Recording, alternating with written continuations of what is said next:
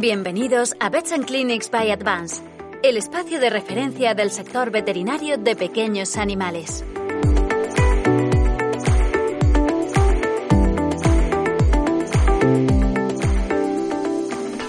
Hola, buenos días, bienvenidos a todos. Sé que es temprano y gracias por estar aquí. Entonces, yo os quería hablar hoy de, como ha dicho Liz, de la tomografía digestiva y hepatobiliar y como veréis hay como un subtítulo que es nuevas técnicas y está resaltado entre comillas porque como veremos son técnicas que están descritas en, medicina humana, pero en cuanto a veterinaria pues las estamos empezando un poco a introducir ahora. Y como esto va de imagen, pues lo primero que quiero poneros es un vídeo de un estudio de tomografía, son cortes transversales en ventana de tejido blando y en postcontraste. Como vamos a hablar de digestivo y de patobiliar, me gustaría que os fijarais un poco en esto. Os voy a ir señalizando y vamos a ir viendo, ¿de acuerdo? Nos fijamos aquí en el esófago, que prácticamente no hay luz. Ahora aparece aquí vesícula biliar muy pequeñita, estómago con algo de gas, pero el resto está completamente colapsado, con pliegues. Aquí empieza a aparecer el colon con gas y contenido y aquí ya empiezan a aparecer los intestinos delgados, pero prácticamente colapsados. No podemos valorar la luz, más colon con heces, intestino delgado, colon con heces. Entonces, llegados a este punto, os lanzo una pregunta. ¿Podemos valorar el sistema digestivo y hepatobiliar con el TAC simplemente con, con contraste intravenoso? Pues, ¿qué me diréis? Pues bueno, se puede ver, pero no del todo muy bien definido. ¿Por qué ocurre esto?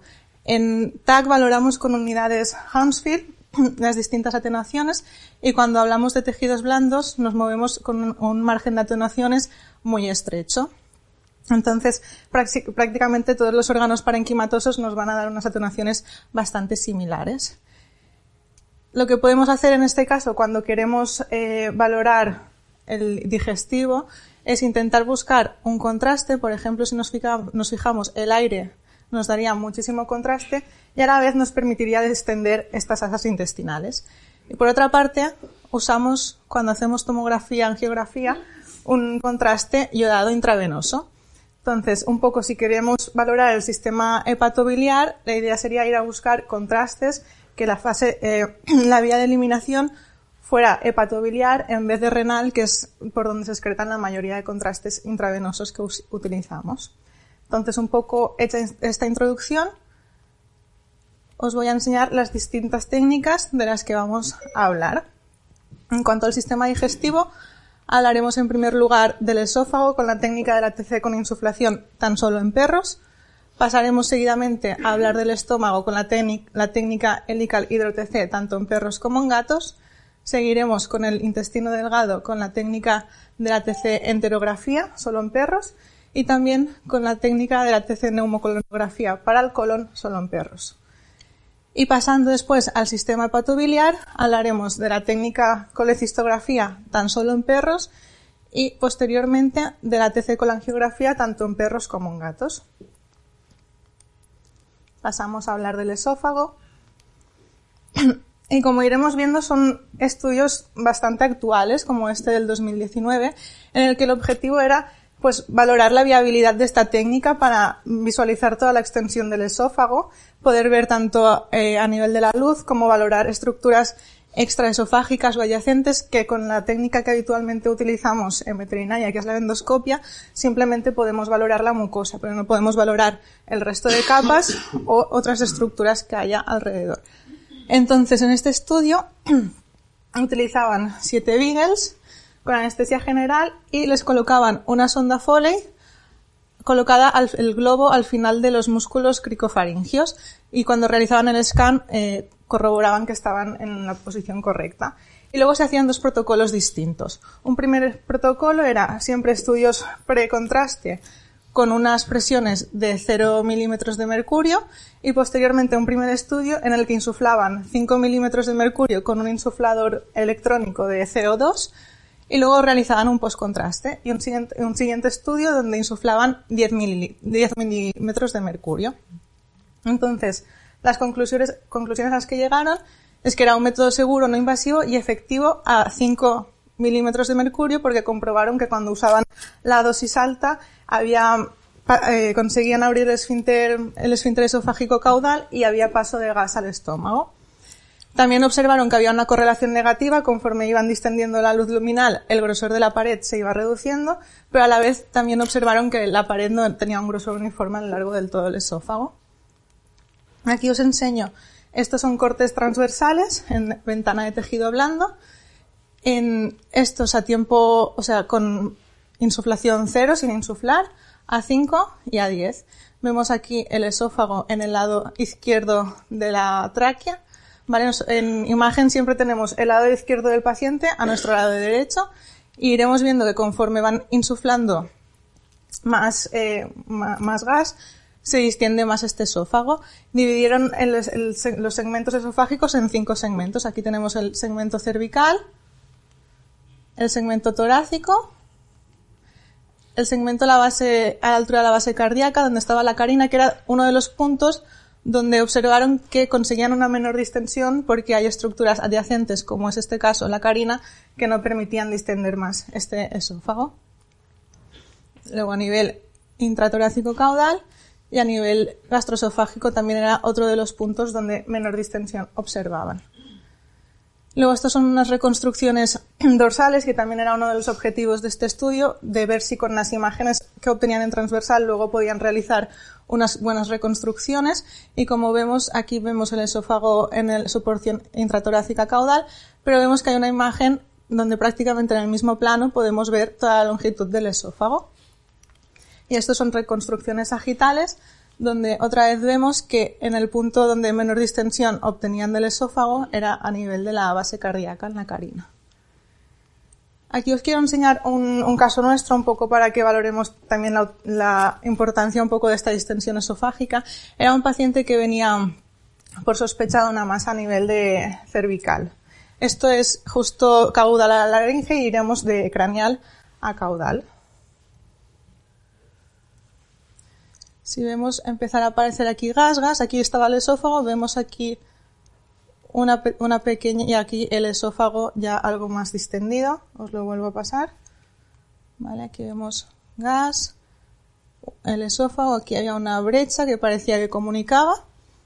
Vale, y aquí hicimos una reconstrucción donde vemos tráquea con el globo esofágico, eh, con el globo endotraqueal, el esófago, y aquí vemos cómo había gas que salía. ¿vale? Este animal lo que tenía era una, una, laceración en el esófago y estaba saliendo el gas, estaba formando como un absceso en los tejidos blandos.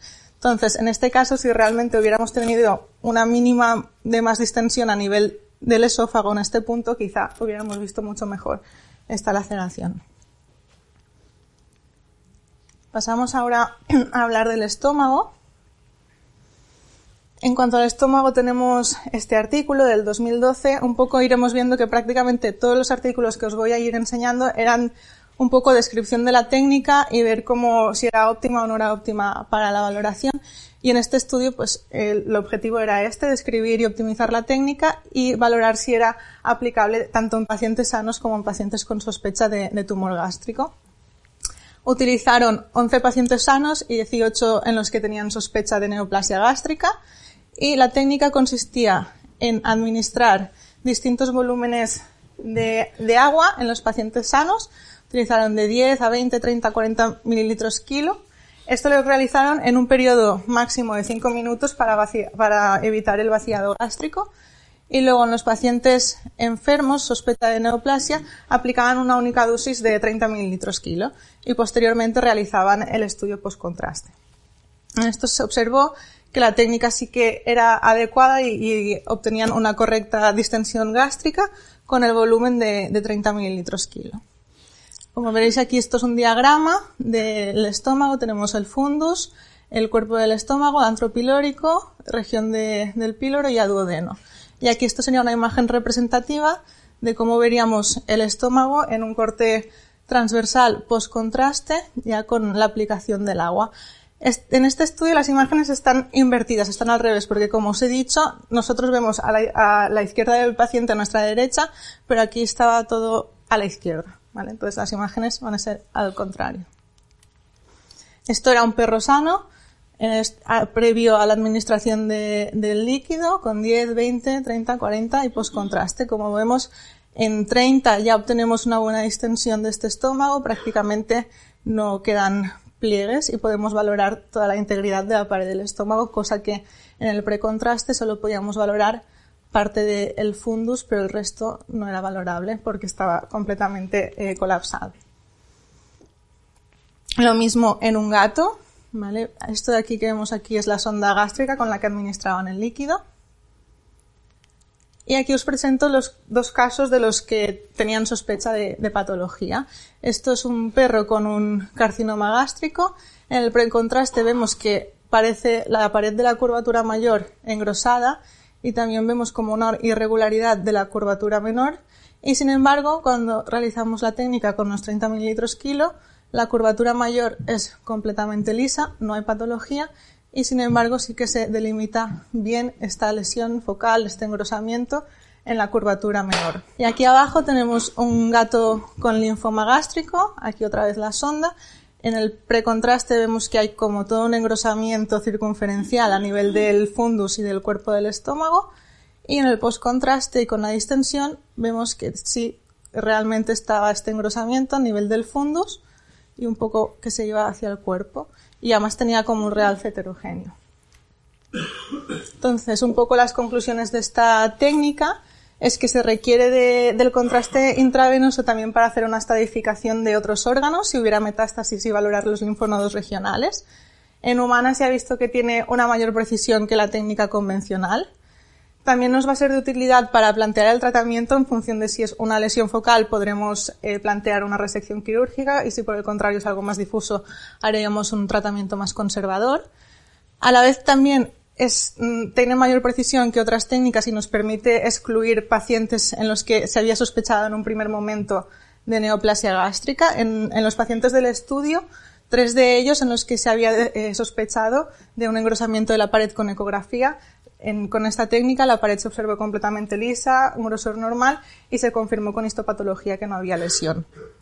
Y luego dejan abierto la opción de plantear otros tipos de contrastes, como podría ser el caso del gas, teniendo en cuenta riesgos asociados, como podría ser, por ejemplo, si insuflamos gas en el estómago, que pudiera haber riesgo de torsión gástrica, cosa que no, no se vio con el uso del agua. Luego esto es una revisión del mismo grupo de trabajo que había hecho el anterior artículo. Revisaban todas las técnicas de imagen y la endoscopia para la detección de tumor gástrico. Entonces, eh, otra vez nos decían que esta técnica era mm, de mayor precisión para el diagnóstico y estadificación en humana del tumor gástrico que la ecografía y la endoscopia seguían siendo las modalidades más útiles para el estudio de tumores gástricos y además permitían la toma de biopsias. La radiografía estaba en desuso por su baja sensibilidad, al igual que la radiografía de contraste. La ecografía endoscópica en veterinaria es de uso limitado y dejaban entreabierto la opción de que la tomografía y la resonancia pues, podían ser útiles en un futuro. Pasamos ahora a hablar de intestino delgado en el perro con la técnica de la enterografía. Es una técnica no invasiva que nos va a permitir evaluar el grosor total de la pared intestinal. Además, como hemos ido diciendo, son, la tomografía es una técnica que nos permite evaluar el resto de estructuras adyacentes, valorar cómo está la vascularización, valorar también si hay isquemia en el intestino delgado. Podemos usar tanto contraste negativo como neutral, que vendría a ser agua o alternaciones similares al agua. Y entonces aquí a mí me resultó interesante hacer una búsqueda en PubMed de mm, poniendo Computer Tomography Interography cuántas publicaciones me salían.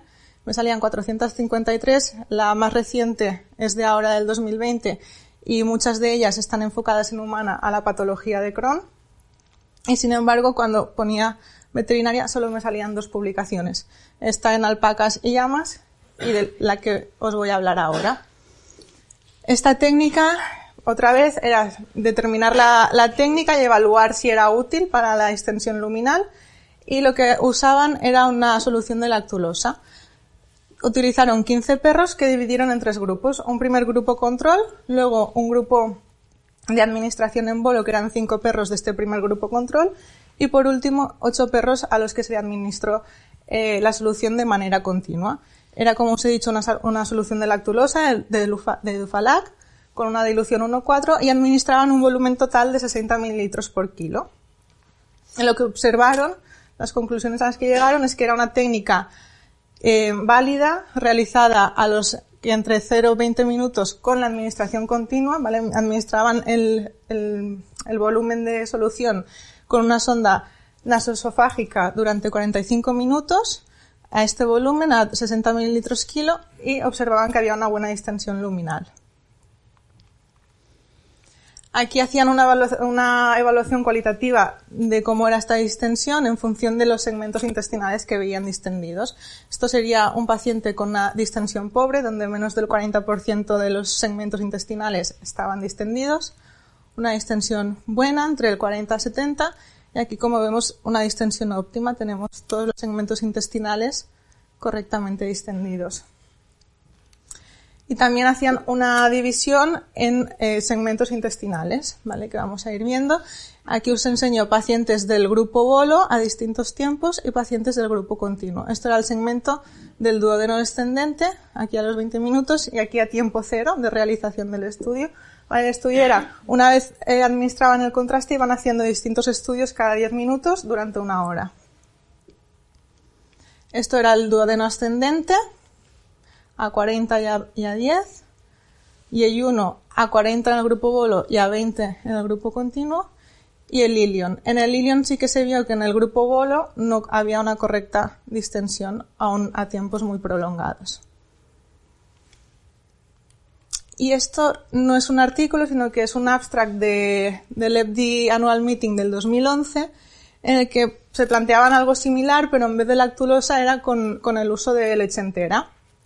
Administraban a cinco perros sanos 10 mililitros kilo de leche entera. Los tiempos no estaban muy estandarizados, decían de entre 30 y 90 minutos. Los comparaban con un TC en geografía y valoraban distintas, distintas cualidades, como era la distensión, en este caso hacían una escala de cuatro puntos, también valoraban el realce de la mucosa y la distensión del, lumen, y la mucosa. Y llegaron un poco a la misma conclusión, que era una técnica que aportaba mejor realce de la pared intestinal, mayor visualización de la mucosa y una mayor distensión luminal en comparación a la otra técnica. Entonces, un poco las conclusiones de esta técnica es que sí que resulta útil para la evaluación de la patología intestino delgado, nos permite detectar si hay engrosamientos de la pared y valorar asimetrías en esta pared y a la vez también permitía una mejor visualización de la, de la atenuación de la pared intestinal. Por otra parte, pues el gran problema que nos encontramos que no hay unos protocolos estandarizados. Entonces se tienen que empezar a, a, estandarizar protocolos, ya sea con la técnica de administración y el volumen, así como las tasas de dilución, valorar posibles factores que pueden afectar en este grado de distensión, valorar también el uso de fármacos procinéticos que pudieran ayudar o no, y luego estandarizar también los tiempos. Pasamos ahora a hablar del colon. Con la TC colonografía. En humana es, una, es la técnica de screening para el cáncer colorectal. Es una técnica de mínima invasión. Las indicaciones en humana son cuando la colonoscopia no, no ha tenido éxito, no ha sido exitosa, cuando quieres valorar estenosis o el colon proximal, que es fragmentos con el que con la colonografía no llegaríamos, o cuando hay contraindicaciones por el paciente o el mismo paciente rechaza el, el uso de la colonoscopia.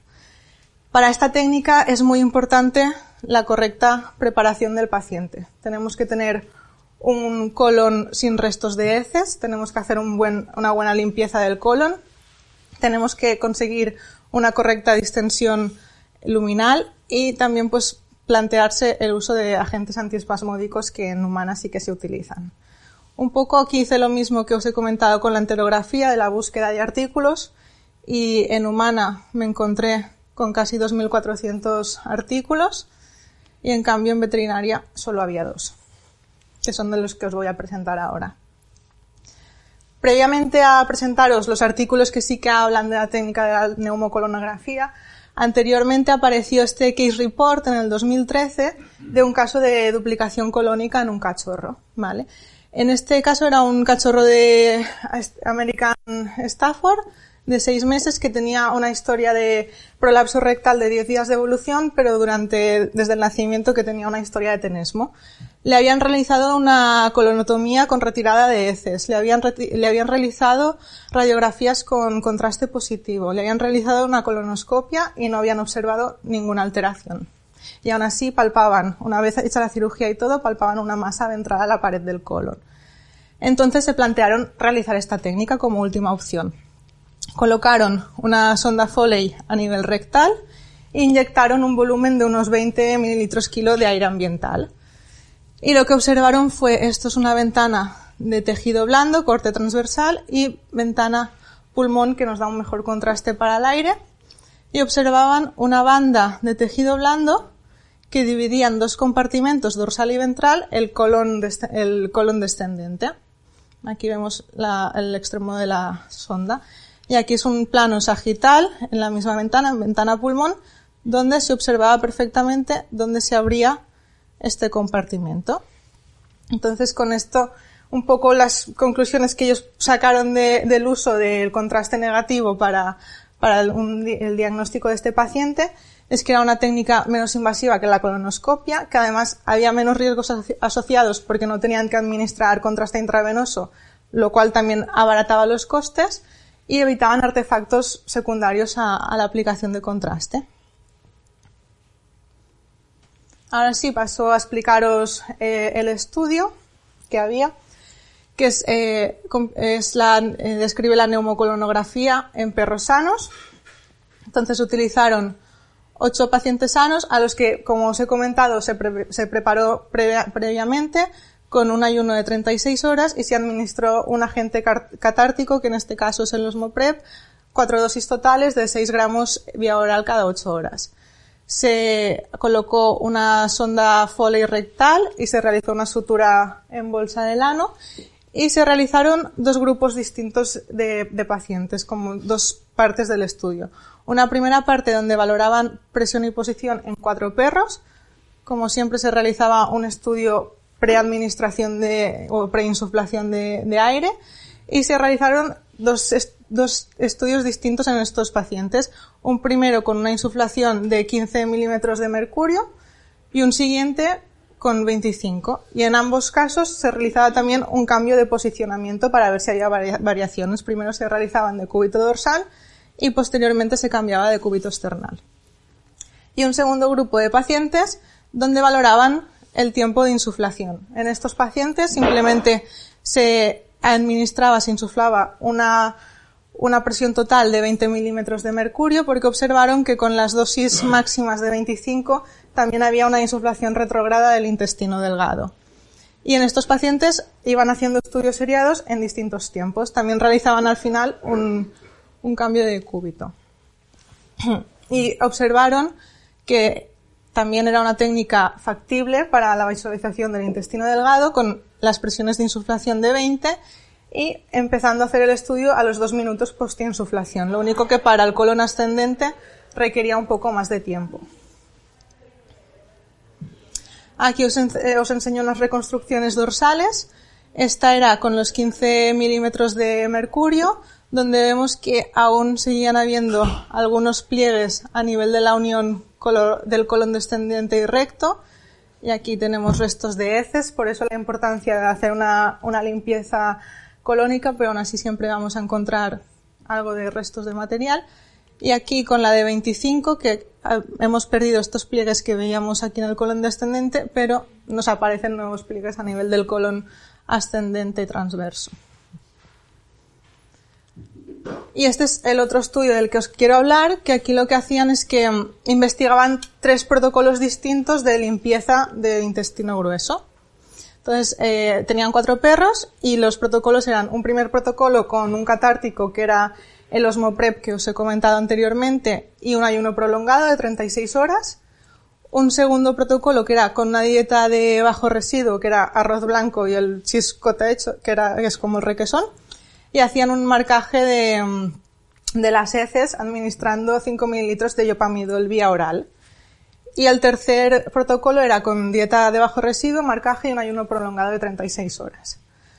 lo que observaron es que los tres protocolos eran aptos para la preparación del intestino grueso, que el marcaje de las heces con, con el yopamidol fue efectivo, como veis aquí, otra vez cortes transversales en ventana de tejido blando. Esto es un intestino grueso en el que aún quedan restos de heces que podrían llegar a enmascarar alguna lesión de la, de la pared, como vemos por aquí.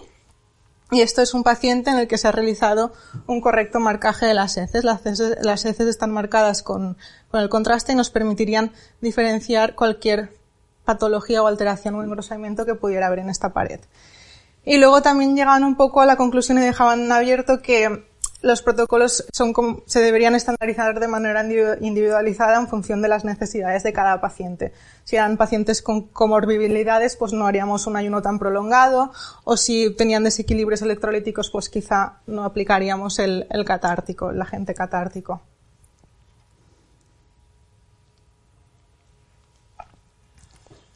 Ya hemos dejado a un lado el sistema digestivo y vamos a pasar a hablar del sistema hepatobiliar. Con el sistema hepatobiliar hablaremos de estas dos técnicas, de la colangiografía y la colecistografía. Con la colangiografía lo que vamos a buscar es un, contraste que se elimine por vía hepatobiliar y en este caso vamos a ver el uso de dos, de dos contrastes distintos. Por una parte hablaremos del iotroxato de meglumina, que es el biliscopin, que es un contraste iodado que administramos de manera intravenosa y lenta y por otra parte hablaremos del gadoxetato disódico o ácido gadoxético, que es un agente paramagnético basado en el gadolinio, que casi todos los estudios donde más se utiliza es en resonancia, pero se ha visto que también es útil en, tomografía. Y luego hablaremos también de la ATC colecistografía, que esta consiste en función directa transhepática de contraste ayudado en la vesícula biliar. Esta es más invasiva al hecho de tener que pinchar directamente, lo que implica tener cierto riesgo de, de fuga o de perforación de la vesícula biliar. Os paso a hablar primero de la colecistografía por el hecho de ser como un poco más invasiva. Entonces este estudio estaba realizado únicamente en perros y el objetivo era pues evaluar la viabilidad de la técnica en sí y establecer un posible protocolo de utilización estudiaron en ocho Beagles y hicieron como cuatro protocolos distintos. Valoraban dos volúmenes, 8 mililitros y, 8 mil, y, 18, y 16 mililitros, y dos diluciones distintas, 1,1 y 1,3. ¿Vale? Los volúmenes eran un poco basados en el tamaño del perro, todos eran Beagles, entonces es un volumen estandarizado. Se asume que la vesícula biliar puede, puede acumular hasta un mililitro kilo de, de volumen, más o menos. Y se hacían estudios también a distintos tiempos, a 3 minutos, 10 y 30 post-inyección. Las conclusiones a las que llegaron es que era un, una técnica donde obtenían imágenes óptimas con la administración del volumen más elevado, de 16 mililitros, con una dilución de 1,3. Y que los tiempos de adquisición no eran, no eran significativos, ya que obtenían buenas imágenes eh, en el primer tiempo después de la inyección. Aquí os enseño un mismo paciente con un volumen de 16 mililitros y una dilución 1,1 a distintos tiempos, tiempo 3 minutos, 10 y 30. Como veis, realmente no hay diferencias significativas en la distensión de la vesícula biliar. Y aquí vemos el conducto cístico, esto es un conducto extrahepático y aquí un pequeño conducto intrahepático. Por eso vieron que no había diferencias significativas en cuanto a tiempo. Este es un mismo paciente con una misma dilución, pero a distintos volúmenes, a 8 mililitros y a 16 mililitros. Y aquí sí que comprobamos que con 16 mililitros obtenemos una mejor visualización de todo el tracto biliar. Y aquí la otra técnica, o sea, con un mismo volumen, el mismo perro, pero distintas diluciones. Dilución 1-3, tenemos una buena visualización, y en cambio la dilución 1-1 se veía este artefacto de endurecimiento del haz con todas estas rayas eh, negras. Pasamos ahora a hablar de la colangiografía. Este es un estudio que realmente no describe la técnica, sino que hacía una recopilación de pacientes con agenesia de la vesícula biliar con un total de 17, de 17 perros a los que a un total de 15 se les había realizado esta técnica. La técnica se realizaba con la administración, como os he dicho, de la biliscopina a esta dosis y con una infusión continua intravenosa durante 30 minutos. Posteriormente les aplicaban suero y realizaban el estudio 60 minutos después de la inyección del contraste. En estos pacientes, con esta técnica, pudieron llegar a un diagnóstico de agenesia de la vesícula biliar en 11 de ellos de una vesícula biliar vestigial en cuatro. Además, también observaron que obtenían un realce uniforme de todo el sistema biliar, conducto biliar común colédoco y el conducto hepático. Y además que no había indicios de obstrucción en estos pacientes, ya que llegaban a visualizar el contraste a nivel del duodeno. Con lo cual, concluyeron que era una técnica viable para evaluar el sistema biliar extrahepático en perros con esta patología y postularon un poco que en, conjunción con la laparoscopia pues será un enfoque diagnóstico de mínima invasión para, este tipo de, casos. os enseño aquí unas reconstrucciones 3D. Aquí es un paciente con agenesia total de la vesícula biliar. Aquí debería estar y no está. El conducto biliar común o el colédoco. Y aquí otra paciente con una vesícula biliar vestigial. Y en este caso también el conducto biliar estaba bastante distendido a 8,2, pero no estaba obstruido. Aquí sí que ahora es otro artículo bastante reciente del 2018 en el que habla de la técnica en gatos, ¿vale? Un poco estandarizar, evaluar si es segura y si resulta válida para visualizar el sistema biliar en, en gatos. Entonces aquí utilizaron tres gatos sanos y también dos gatos en los que habían observado presencia de colelitiasis bien con radiografía o con ecografía. Administraron el contraste en infusión continua intravenosa a una dosis de 2 mililitros kilo durante 30 minutos y realizaron el estudio post-contraste una hora después de la inyección. Y aquí, pues en este estudio sí que visualizaron que, había un, un correcto contraste de los conductos biliares y que además les permitía detectar patología obstructiva. Aquí os enseño imágenes. Esto es un, o sea, un corte dorsal y aquí su correspondiente corte transversal. Vemos el contraste a nivel de la vesícula biliar, aquí a nivel del conducto cístico, aquí a nivel del conducto hepático, del colédoco y ya vemos como a nivel del duodeno ya estaba llegando contraste. Y aquí luego es otro paciente con patología, en este caso habían detectado presencia de colelitiasis tanto en la vesícula biliar como en los conductos biliares con la radiografía. Y aquí vemos cortes transversales, estos dos, y un corte dorsal. El paciente estaba en decúbito dorsal, entonces vemos que se acumulaba, esto eran los colelitos. Acumulados en la vesícula biliar, bien los conductos hepáticos. Aquí lo mismo en la vesícula biliar, pero en este caso no se, observó contraste en ninguna de las imágenes, con lo cual llegaron a una conclusión en este caso de que este paciente estaba obstruido, se fue a quirófano y confirmaron la obstrucción. Y este era otro paciente en el que previamente en la radiografía a nivel hepático no se observaba ninguna alteración. A nivel ecográfico sí que detectaron colelitiasis. Vemos aquí los colelitos en la vesícula biliar pero en este caso no resultaban obstructivos porque, como vemos, sí que se observó el paso de contraste al colédoco y su llegada al duodeno. Igualmente este paciente fue a quirófano y se confirmó que realmente no era obstructivo.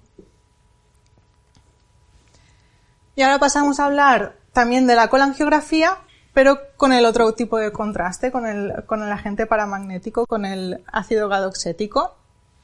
Lo mismo son estudios que el objetivo es un poco mm, describir la técnica, evaluar si resulta útil. Entonces, aquí evaluaban el efecto de la dosis, también querían determinar a qué tiempo era el correcto para obtener una mejor visualización y también hicieron como una segunda parte del estudio para valorar si la técnica podía ser aplicable en pacientes sedados que no, requisieran la anestesia general. Utilizaron cuatro perros sanos ocho perros sanos, cuatro los destinaron a la primera parte del estudio en la que mm, aplicaron distintas dosis, siempre separados una semana entre estudio y estudio, y valoraron distintos tiempos de realización del TAC. Y también valoraban un cambio de posicionamiento del decúbito.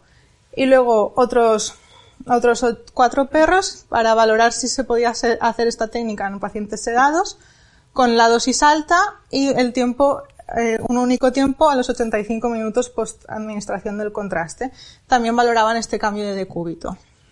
Entonces, vieron que era una técnica factible en perros sedados, que había una mejor visualización cuando aplicaban la, dosis alta de contraste y que donde obtenían una, mejor visualización del sistema biliar era a partir de los 65 minutos post inyección del contraste. Aquí os enseño, estas son como reconstrucciones en máxima intensidad, un corte transversal y un corte sagital. Este paciente estaba en decúbito external y vemos que el contraste se va a la, posición no dependiente de la vesícula biliar, ¿vale? Porque el contraste tiene una menor densidad que la bilis, por eso se va a la porción dorsal. Y vemos que nos dibujaba correctamente el conducto cístico, conductos hepáticos, otra vez conducto cístico, colédoco. Aquí valoraban también los distintos grados de visualización, pacientes en los que no se llegó a visualizar contraste, otros en los que sí, pero la visualización era muy pobre. Aquí vemos un paciente con una visualización buena, pero no permite delimitar correctamente los márgenes de estas estructuras. Y aquí sí que un paciente con una excelente visualización de la vesícula biliar. Y aquí un poco lo que os comentaba del cambio de decúbito por la densidad del contraste. ¿vale? Vemos que al cambiar del decúbito, el contraste se va a la porción no dependiente del paciente. Y el mismo grupo de trabajo se planteó hacer lo mismo con gatos. En este caso, en vez de dos dosis, evaluaron tres dosis. También determinaron el tiempo de adquisición y también realizaban un cambio de decúbito. Lamentablemente, a diferencia de los perros, en este caso, eh, las conclusiones fue que no obtuvieron ningún resultado excelente a ninguna de las dosis, que sí que se podía realizar de forma segura esta técnica en gatos porque eh, nos daba un buen realce del parénquima hepático, pero sin embargo no nos permitía visualizar correctamente el tracto biliar. Como vemos aquí es un mismo paciente en el estudio precontraste y postcontraste a, a la dosis alta, a un tiempo de 65 minutos, y prácticamente, como vemos, sí que hay cierto realce a nivel del cuello y del conducto cístico, pero es muy leve. Lo mismo que aquí a nivel del colédoco y duodeno, prácticamente el realce es muy leve. Y aquí comparamos, son dos pacientes distintos, ¿vale? En el precontraste, a la dosis baja, en este paciente quizá hay un poco más de realce que en este otro. A la dosis media, lo mismo, sigue habiendo un poco más de realce en este paciente. Y a la dosis alta, hay un poco más de realce, pero no es un realce óptimo. Entonces, las conclusiones un poco de esta técnica es que para la colangiografía el diotroxato de meglumina o el biliscopín nos aporta una buena visualización del tracto biliar tanto en perros como en gatos y es una técnica fácil y segura de realizar. En cambio, el uso del ácido gadoxético nos da buenos resultados en perros, pero es una técnica eficiente en el uso en gatos para visualizar el sistema biliar. Y por otra parte, la colecistografía nos da unas imágenes muy buenas en perros, pero tenemos el riesgo de que es una técnica invasiva y puede haber riesgo de fuga. De hecho, en el estudio que os he presentado, en un 30% de los pacientes se vio una leve fuga a, los 3 minutos de realizar el estudio, que resolvió en 24 horas sin tener que hacer nada más. Entonces ya hemos llegado al final de esta charla y lo que un poco quería que os llevarais para casa después de todo lo que os he explicado es que los contrastes negativos o neutros nos van a ser útiles y nos van a permitir tener una mayor distensión del tracto digestivo, tanto esófago como intestinos, que el uso de contrastes con una excreción hepática nos va a aportar buenos resultados, y hemos visto que quizá más en perros que en gatos. Si tuviéramos que hacer el estudio en gatos, pues preferiblemente sería recurrir al uso del diotroxato de, meglumina.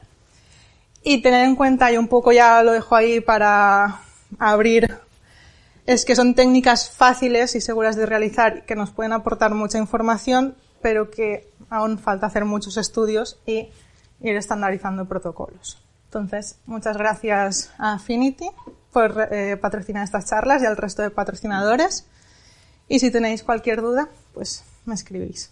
Gracias a todos.